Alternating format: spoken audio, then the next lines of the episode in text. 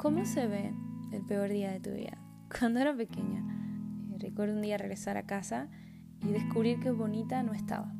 Comenzamos a llamar a Bonita eh, nuestra mascota y, no aparecía hasta que alguien la encontró y resultó que Bonita había muerto mientras nosotros no estábamos en casa. Ese día, con todo el derecho del mundo y a mi muy, muy, muy corta edad, era el peor día de mi vida, la definición perfecta.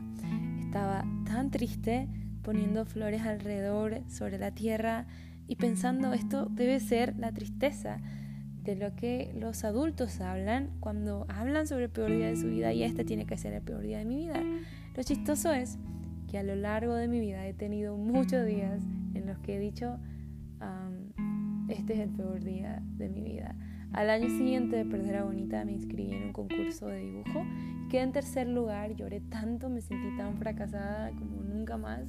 Voy a intentar esto, no tengo talento y este es el peor día de mi vida. Más adelante, por primera vez, escuché niños riéndose de, de mí, burlándose y, y, ahora entiendo muchas cosas, pero en aquel momento eso era lo peor que me podía pasar en la vida ni hablar, ni hablar del día que, como valientes decidimos abrir nuestro corazón y decirle a ese jovencito o jovencita, ¿no? Que, oye, me gustas. Y um, ni hablar de eso, con mucha suerte, si corres con mucha suerte, regresas con dignidad a casa.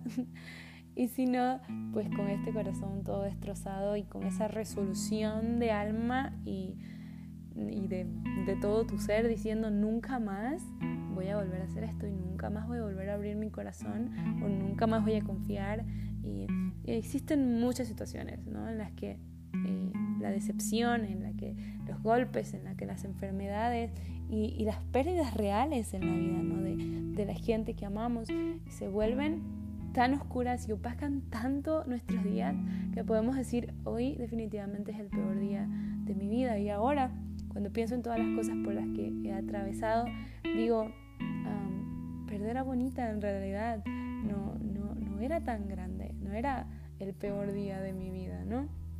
Y así estamos todos nosotros, los que estamos aprendiendo esta carrera, los que estamos corriendo unos más adelante, unos más atrás, en edad, pero finalmente en la misma dirección. ¿Qué hacemos cuando, cuando nos tocan esos días? ¿Qué hacemos cuando volvemos a casa, eh, nos cayó la lluvia, todo nos salió mal, todos los lugares en los que aplicamos, cada vez que abrí mi boca, todas las veces que intenté hacer algo bien hoy, todo me salió mal y digo, no, no quiero, solo quiero que, que caiga la noche y solo quiero dormir porque este ha sido el peor día de mi vida. Y a veces es verdad que no es el peor día ni es el fin, pero se siente de esa manera y también tenemos derecho a sentirnos así, también es natural y es parte de, la humanidad y de, y de todos los procesos que nos van haciendo fuertes en la vida. Pero ¿qué hacemos cuando esos días se sienten así y nada que alguien nos pueda decir nos hace sentir mejor o, o menos desdichados? Hay un versículo que me encanta y está en el libro de Salmos, capítulo 34, por ahí por el verso 19 dice que el Señor está cerca. Y si pudiéramos y si nos tocara olvidar todas las cosas en esos días de neblina de sentimientos y de neblina de emociones en la que todo se ve tan oscuro y tan pesado, eh, si pudiéramos recordar una sola cosa, una sola verdad en medio de, de toda esa oscuridad, que sea esta verdad. El Señor está cerca. Y más adelante dice, para salvar a los que tienen el corazón hecho pedazos y han perdido la esperanza.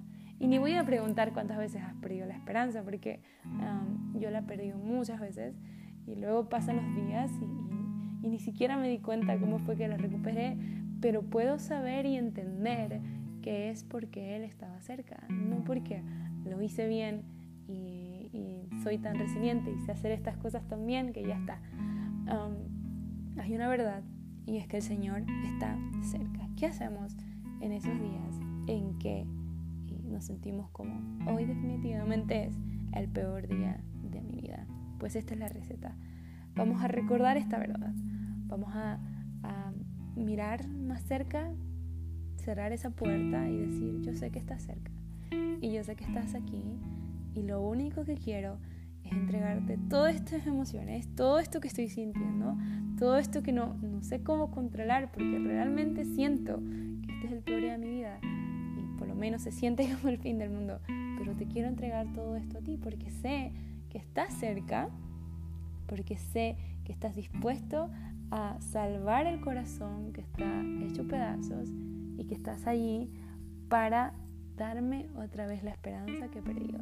Entonces, no es el fin, aunque parezca el fin, y eso es bueno recordarlo. si alguien me hubiera dicho palabras de ánimo en esos peores momentos, creo que sería esto, no es el fin, ¿no? todos los que hemos atravesado por cosas muy difíciles, especialmente con nuestra salud o cuando perdemos a alguien, si alguien te dijera que este no es el peor día de tu vida, sería difícil creerlo, sobre todo por cómo se siente. Y es como fácil decirlo, claro, tú no lo estás experimentando. Pero la verdad es que no es el fin.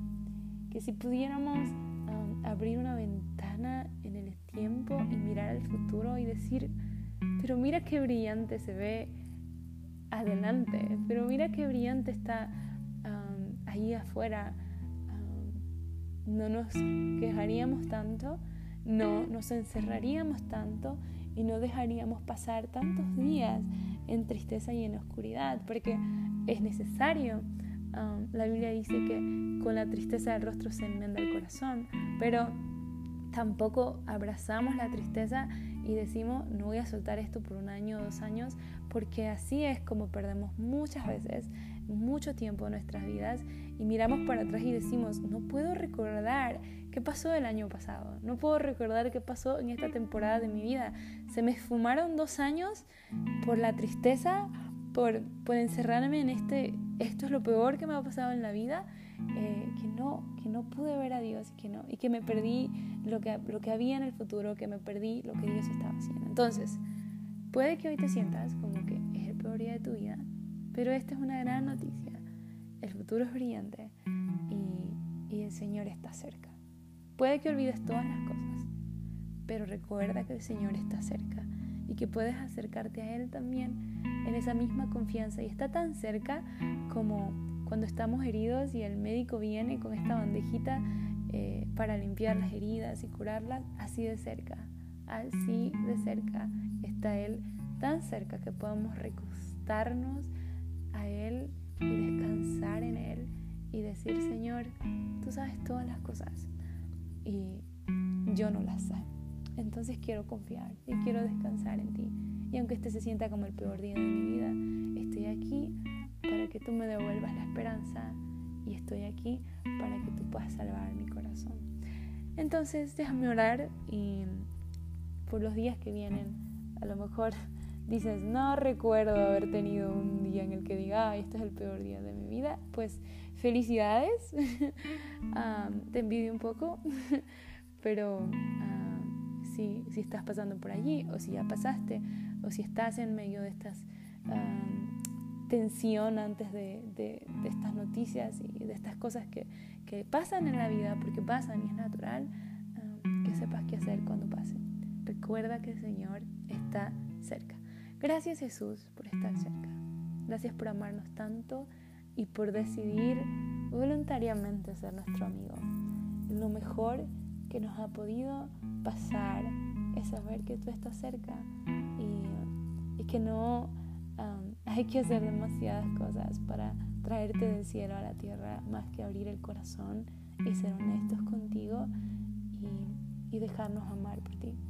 Te amamos y, solo queremos aprender a descansar y a depositar todas nuestras cargas, inseguridades, miedos, ah, faltas, fallas, entregarlo todo y confiar que tú estás haciendo tu buena y perfecta voluntad en nuestras vidas. Qué bueno eres, Amén. Si te gustó este podcast, por favor, no te pierdas eh, el próximo episodio viniendo esta próxima semana y, y dejarme saber que estás allí. Es un regalo inmenso ser familia. Un abrazo.